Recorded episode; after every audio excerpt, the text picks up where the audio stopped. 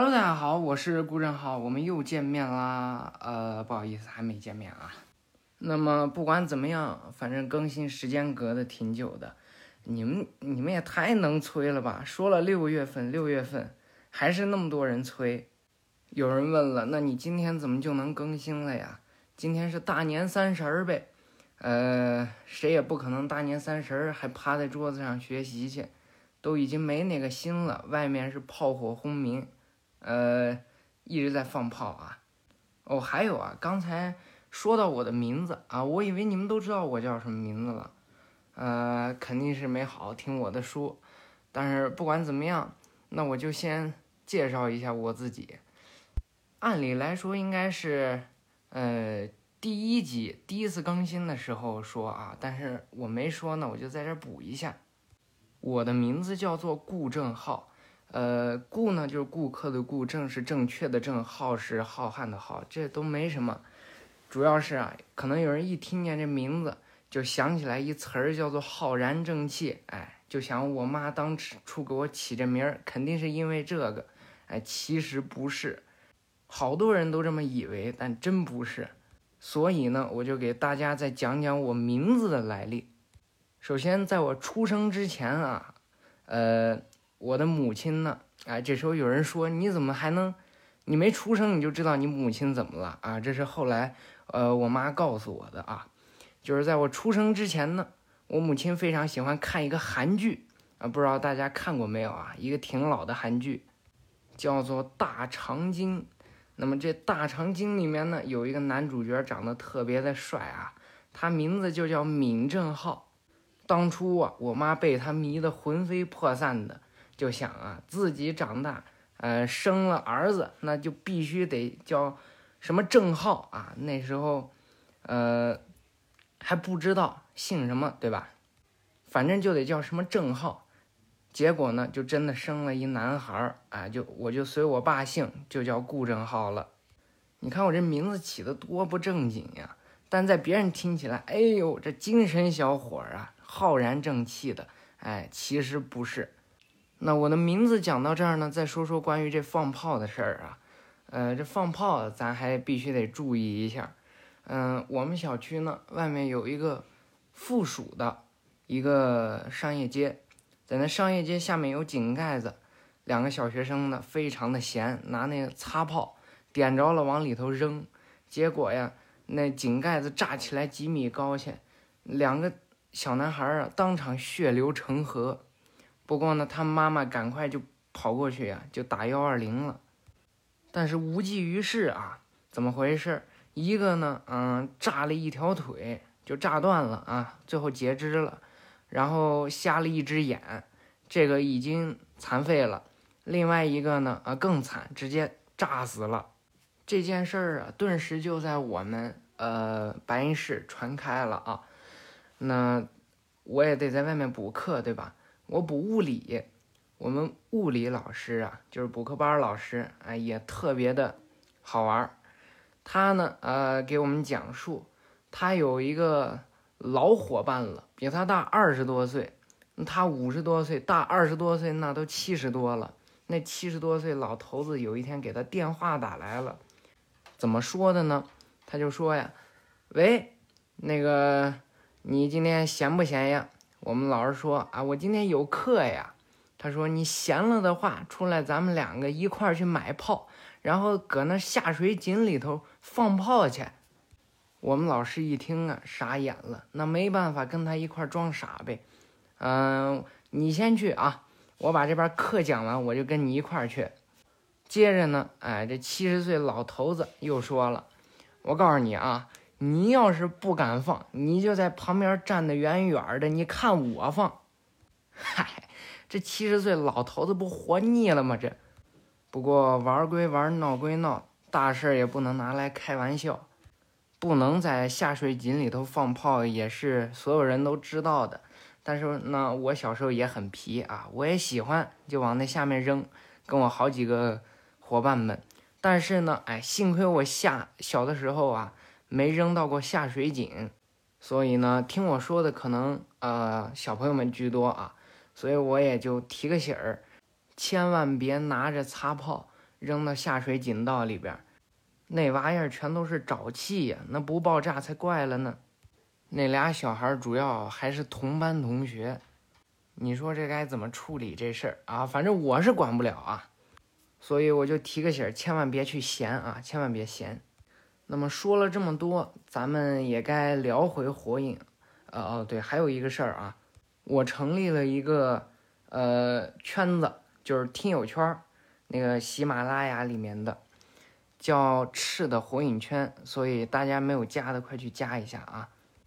还有那个群聊啊，那个 QQ 群别直接加啊，群号先不告诉你们，呃，要加的话得先加我，加我之后我得看过验证信息之后再把你拉进群。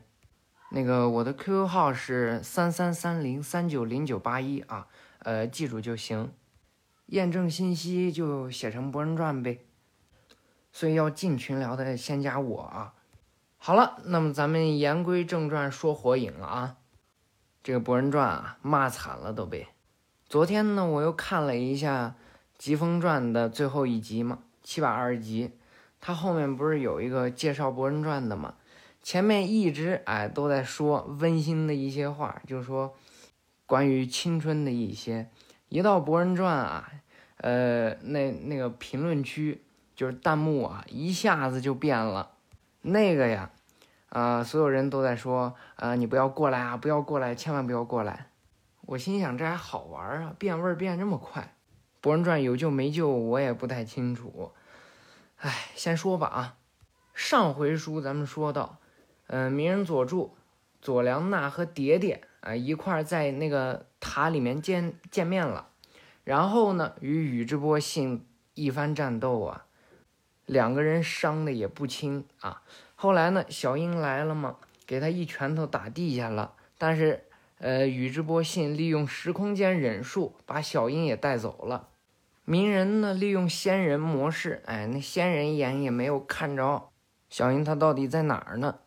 佐良娜着急坏了，一直搁那喊妈妈。那么咱们也别说了，哎，就来看看他妈到底怎么回事儿。进入了这个宇智波信的时空间之后呢？小樱啊，就被 宇智波信的一些小孩儿啊围成一圈儿啊。宇智波信说了声“看好他”。你虽然不是宇智波的人，但还有利用价值，所以才没杀你。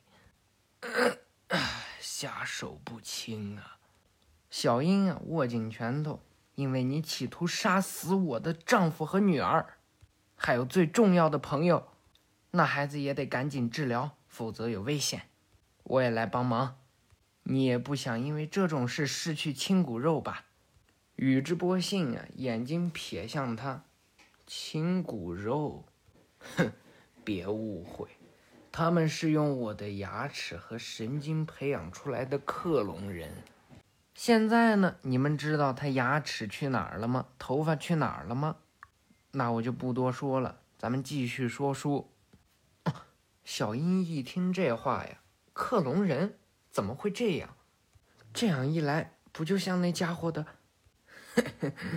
没错，我的老师欧罗基马里达是大蛇丸。小樱一听大蛇丸这名字呀，哎，就开始有点警觉了。就在此时啊，宇智波信呢，利用他那刀子。慢慢的滑向那小孩儿啊，插进了他的肚子，划开一道啊。刚才小孩的那电脑上，心跳频率还在，就在此时啊，拉成一条直线了。小英简直不忍直视。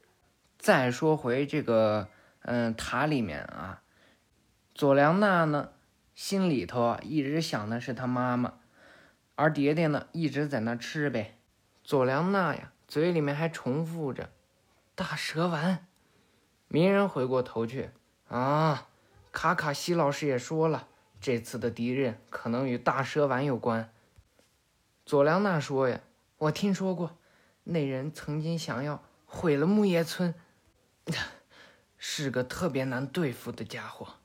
此时，佐助也站起来了，那个自称宇智波信的男人。他的左臂埋着无数血轮眼，能做到那种事的人，只有大蛇丸。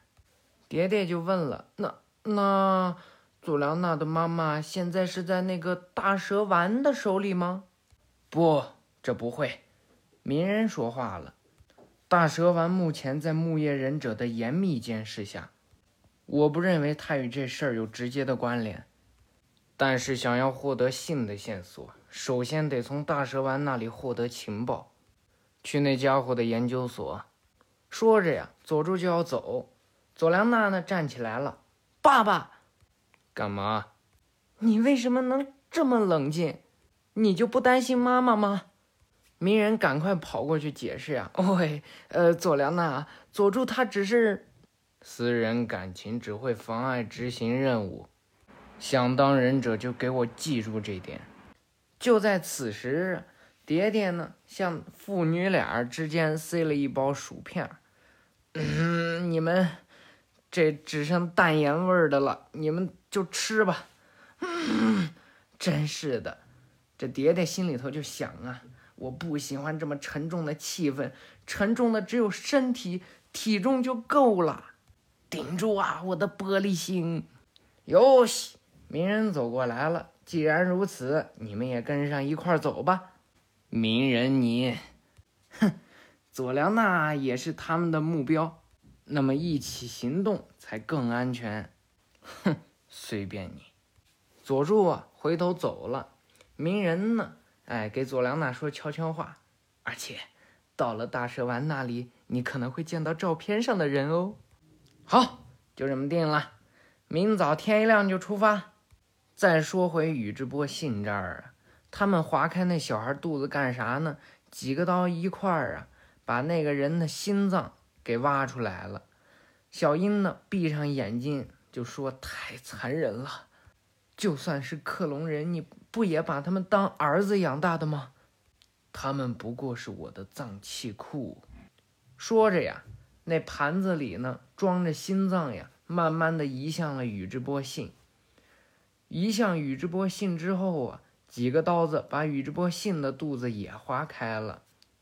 怎么回事啊？心脏打伤了，准备交换心脏呢。他们除此之外没有别的意义，没有必要难过。因为生物从来就不存在什么死亡，什么意思？任何生物都有肉体灭亡的一天，但是它的遗传基因却能子子孙孙、代代流传下去。这就是所谓的生命体系。所谓的死，不过是被废弃的容器消失的现象罢了。不对，把肉体当成单纯的容器，这想法是错的，因为其中还有自己的思想和意志存在。亲子之间并非只有遗传基因的传承，还有更加……哼，基因才是生命的本质。弱小基因被淘汰，强大基因互相结合，产生更强的个体，这就是进化。你这人。根本不明白，对于父母而言，最重要的究竟是什么？宇智波信握紧拳头，为了进化，为了留下更强大的基因，争斗是不可或缺的。无数的争斗催生出了新的忍术和技术，强大的忍者也由此脱颖而出。此时啊，他想象出了各位影。就是从咱们一代到六代、七代啊，最后的七代呢，哎，就是那六道模式，非常的帅啊。曾经有个在世间卷起战乱的组织，名叫小。为了人类的进化，我要令小复活，继承宇智波鼬的意志。还是不讲啊，这宇智波鼬。所以呢。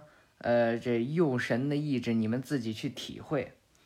鸣人、佐助、佐良娜还有蝶蝶呀，就来到这门口了。看着大河队长，怎么回事啊？大河队长一直都监视着大蛇丸呢，就担任这个职务。好久不见啊，大河队长！鸣人说话了。快别这样，我可不想被火影叫队长，习惯这么称呼了。因为对我来说，你就是大河队长啊。蝶蝶只瞥了一眼，就说：“嗯，他不是我爸爸。”佐良娜呢，手里还举着这照片，看着他爸以前的照片。嗯，这些人是大蛇丸的同伴，可为什么爸爸也在照片上呢？我对爸爸真的一无所知啊！大致情况，仙代都已经告诉我了。仙代是谁呀？卡卡西呗。大河队长说了，不好意思，我有任务，不能离开这里。我知道。接下来就请佐助为我们带路吧，跟我来。佐助呢，带头就跑了，后面的人紧紧跟住啊。这里，他们钻进了一个洞穴呀。这里头呢，哎，路灯倒是有，全都是拿蛇做的。那蛇头啊，嘴巴张开，里面安了一灯泡。鸣人呢，在后面喊他：“喂，萨斯盖，这又不是光顾常去的小店儿。”多少也该警惕些吧。就在此时，哎，前面确实几个人挡路来了。看我说的吧，好久不见呀，佐助。这是谁说话了呀？水月，一白头发，紫色眼睛，呃，这牙齿更吓人啊。他不是普通牙齿，全都尖尖的。穿着黑色的衣服，叉着腰，扁着袖子，正看着这几个呢。另外一个呢，穿着斗篷，橘色的头发，橘色的眼睛，非常的有那种憨厚的气质啊。他是拥有咒印的人，他是谁呀？重吾。佐良娜一看啊，这是照片上的。这里可不是个适合带小孩来远足的地方。水月说了。重无呢，一看，火影，正好。带我们去找那家伙，佐助说了。水月一听，哈，喂喂，你有什么资格命令我？我带你们去吧。重吾说。佐助，看样子不必找人带路了。鸣人说呀。这时，从他们两个的身后走来一人谁呀？长长的头发，扁起来呀，哎，可以触及钩子了都。穿着一身睡衣就出来了，脚下呢，哎，穿的是拖鞋。这次见着的可不是什么小白脸了，是老白脸儿。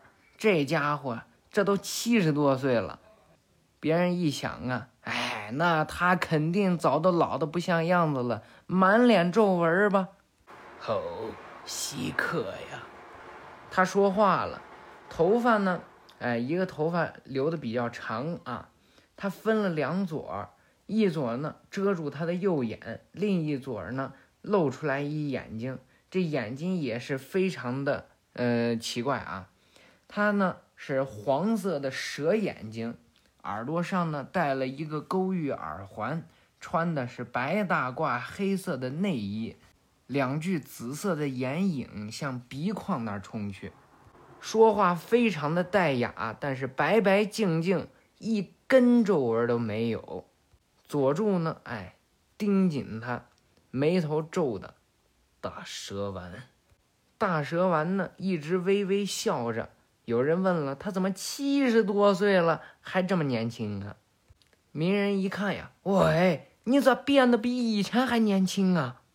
哼，我的情况你还不了解吗？这种事儿你就不用特意拿来吐槽了。哎，怎么？好像和我想象中的不太一样啊！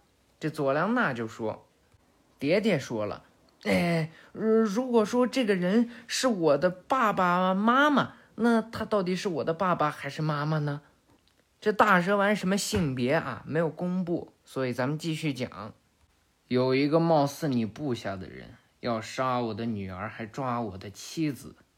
佐助说了。要是你有什么阴谋，趁现在全交代了吧。我做了什么可疑举动吗？外面的监视难道是摆设？那么，那个自称宇智波信的男人是谁？大蛇丸一听这话呀，稍稍有一点吃惊。换个房间说，跟我来。信，真是个让人怀念的名字。他曾经是我的实验体之一，早就离开我了。那条与你们交战过的志村团藏的右臂，原本属于信，他体质特殊，无论移植什么组织，都不会出现排异现象，最适合做克隆实验了。克隆，鸣人就想啊。此时呢，大蛇丸把他们带到什么房间里呢？一个特别大的一柱子，不应该是三个柱子，连着许多的管道。旁边两个柱子呢，有一个小人儿，哎，里面呢有水，几根管子连着这些人儿啊，可能就是他的实验体。但是呢，有一个管子已经空了。哈哈，你问克隆是什么？我想想，用个能让你容易理解的说法。怎么回事啊？因为鸣人脑子笨点儿呗，所以呢就得按照鸣人的思路来嘛。蛇叔就说了：“嗯，就相当于不会消失的影分身吧？不会消失，用完了怎么处理它们？如果希望它们消失的话，就只能杀掉了。嗯，人类不是那么单纯的东西。”人类比你想象中单纯的多，人类就像是遗传基因的奴隶。比如说，佐助，你的女儿长得像你，也是因为继承了基因，一切只是记录在基因中的信息而已。佐良娜一听啊，基基因，喂，至于说这种话吗？鸣人说了。哎呦，这烦死了！外面一直放炮啊！佐助呢，绕到鸣人的前面。他为什么自称宇智波？哦，那是他自称罢了。尽管他的写轮眼只是复制品，但他毕竟是持有者，对着宇智波的名号有着强烈的执着，尤其对于你死去的哥哥佐助，宇智波鼬，是吗？新的身份我大致明白了，你应该知道他在哪里吧？阿了阿了，尽是你单方面发问，脸皮变厚了不少啊。不过也罢，如果木叶能抓住那个棘手的信，对我也有好处。况且我还欠鸣人一个小小的人情。哼哼，鸣人，那孩子怎么样？还好吗？嗯，貌似挺顺利的。鸣人就说呀：“是吗？太好了！怎么回事啊？”大蛇丸问的是谁呀？没错，他问的这个人，就是四月。到底有什么秘密？咱们以后再说。告诉你详细情况，跟我来。此时啊，佐良娜悄悄地跟水月说话：“请问，你们是我爸爸以前的同伴吧？”嗯。嗯，算是吧。那么，佐良娜呢？一把把他抓住，把照片给他。那么，这个女人在哪里？啊，香菱，在其他据点，不在这里。这样，那我还有一个请求。鸣人呢？往前走着，回头一看，哎，佐良娜和水月怎么都不见了？到了房间里呢，嗯，佐良娜就告诉他实情了。水月一听，咦，没没想到佐助居然是这么个人渣。说着呀，水月就想象了一副呃香菱跟佐助谈情说爱的画面。啊，香菱她竟然……暂且只是个可能性而已。佐良娜就大喊道：“怎么回事啊？”说到这儿，可能小朋友们听不太懂了，但是该懂的人都能懂啊。所以听不懂呢，我也不多说了啊，就讲给能听懂的人听吧。我只要查查我的遗传基因，就能知道我是谁的孩子了，对吧？说着呀，水月就只能帮他了。几个抽屉使劲翻呀，翻了半天，啊，真奇怪，明明就在这里。哦，找到了。水月呢，把这盒子拿起来一看，里面呢放着一条脐带啊。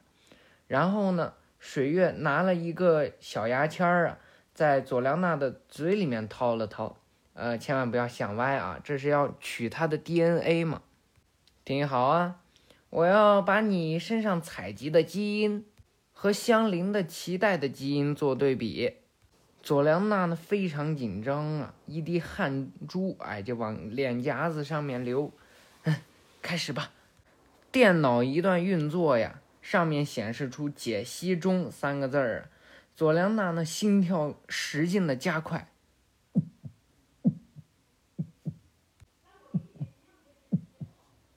有人问了，我这声音怎么做出来的？呃，开个玩笑啊。总之呢，它就这么个声音。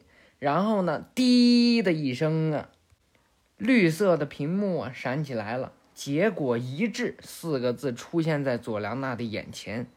佐良娜呢吓疯了都。看来你的妈妈确实是香菱。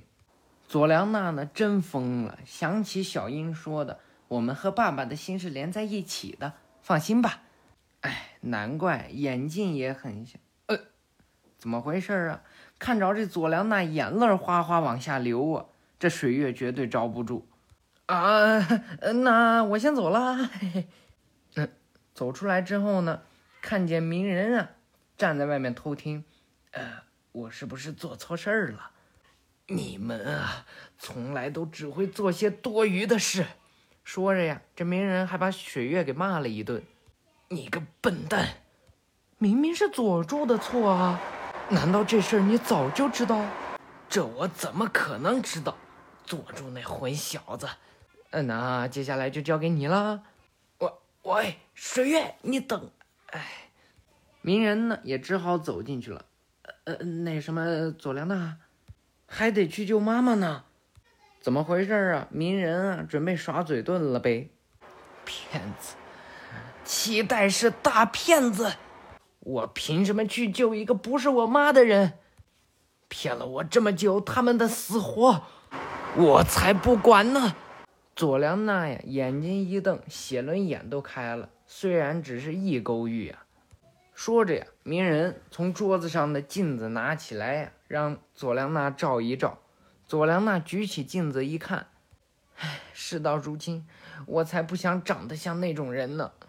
你准备怎么办？这和期待无关。说着呀，鸣人一把把他拽住了。你干什么？你说和我无关，那我就不能这么算了。这话我也经常对博人说。对火影而言，全村人都是我的家人。鸣人呢，对佐良娜一笑啊，那又怎么样？这只是个说辞罢了。爸爸从来不住在村子里，连我这个女儿的脸都认不出。妈妈骗了我这么多年，而且连血缘关系都没有。我算是明白了，原来我根本就没有真正的家人。还有，期待不是我，所以不可能懂我的心。你和我又不是一家人。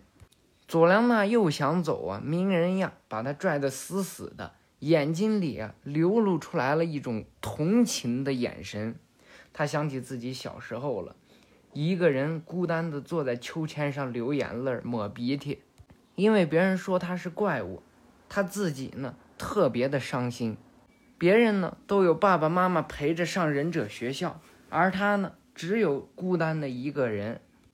但是呢，当时啊，有这么一个人认可了他，就是他亲爱的伊鲁卡老师。伊鲁卡老师呢，让他从忍者学校毕业了，成功的当上了下忍。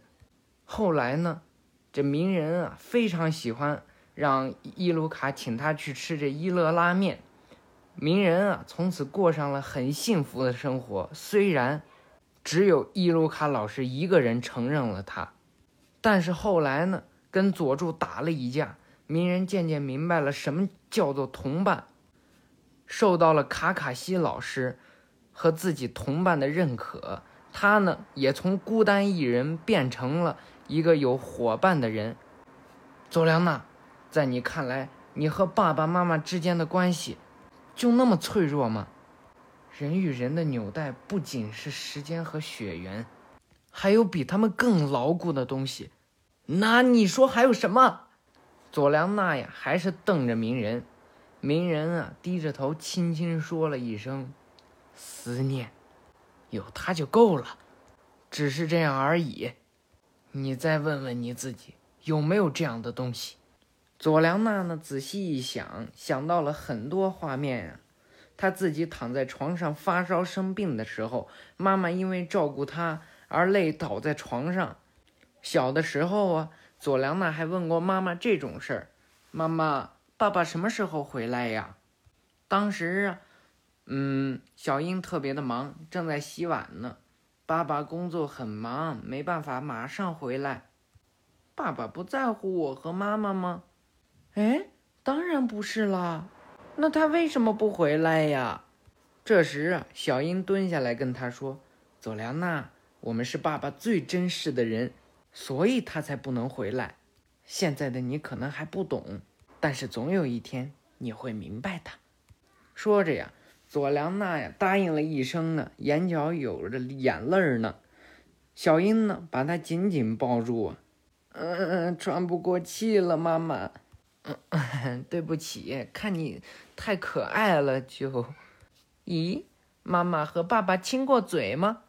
哎，小英想着呀，嗯，说着呀，这小英脸怎么红了？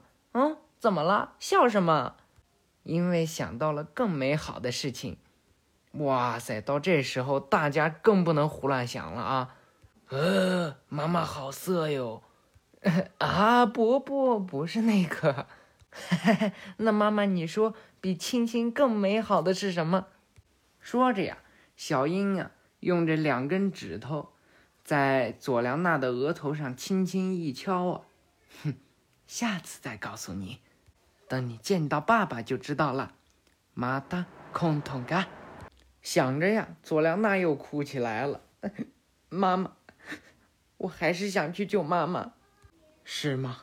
鸣人说了，但是没法像以前那样了，我该怎么办？嗯，管他是真的还是假的，这都无所谓。只要你心里想救他，那么。那就是真的。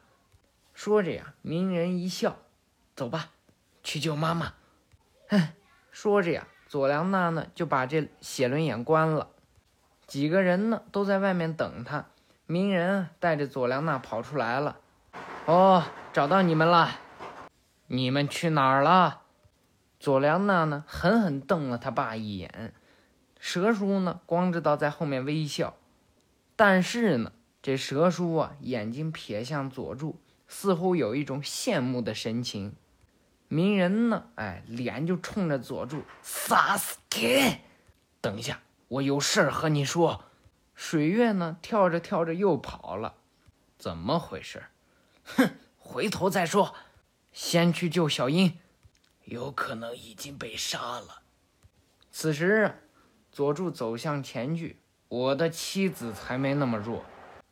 看到这儿啊，我是真没想到佐助居然飙出这么一句话来。哎呀呀，像要到佐助以前啊，小樱要敢缠着佐助，佐助呢肯定会给他打一拳或者一幻术之类的，然后撇下一句“你真烦”。不过还得谢谢你告诉我那家伙的位置。此时啊，水月呢躲在岩石后面呀，眼睛都不敢睁。我带所有人一起去。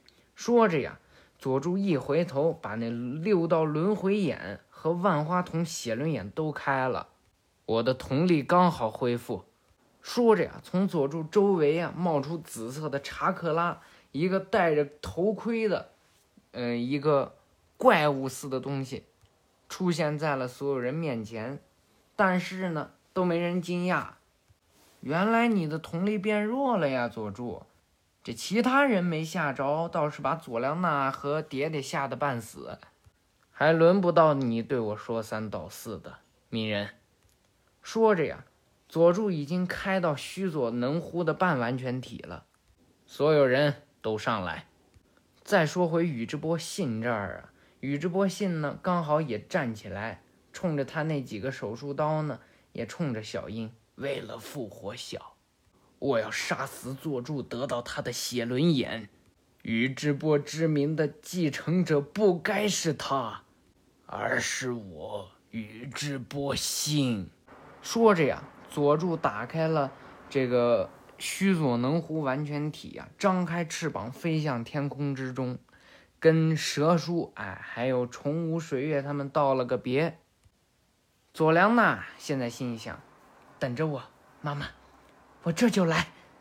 至于须佐能乎，咱们还得留到下一集再解释了。这一集呢，哎，已经快四十分钟了。那咱们呢，先预告一下啊，下一集呢，这个宇智波一家呀，将会跟宇智波信展开一场战斗，以这种亲情的纽带的形式。那么说到这儿啊，呃，也该跟大家道个别了。下一回更新啊，对，希望你们不要再催更新啦，催这么久我也着急，怎么好好学习，对不对？呃，六月份一定给大家更啊。那么也祝大家新年快乐，万事如意啊。嗯，祝大家过个好年。那么这一集就说到这儿了，我们下期再见，拜拜。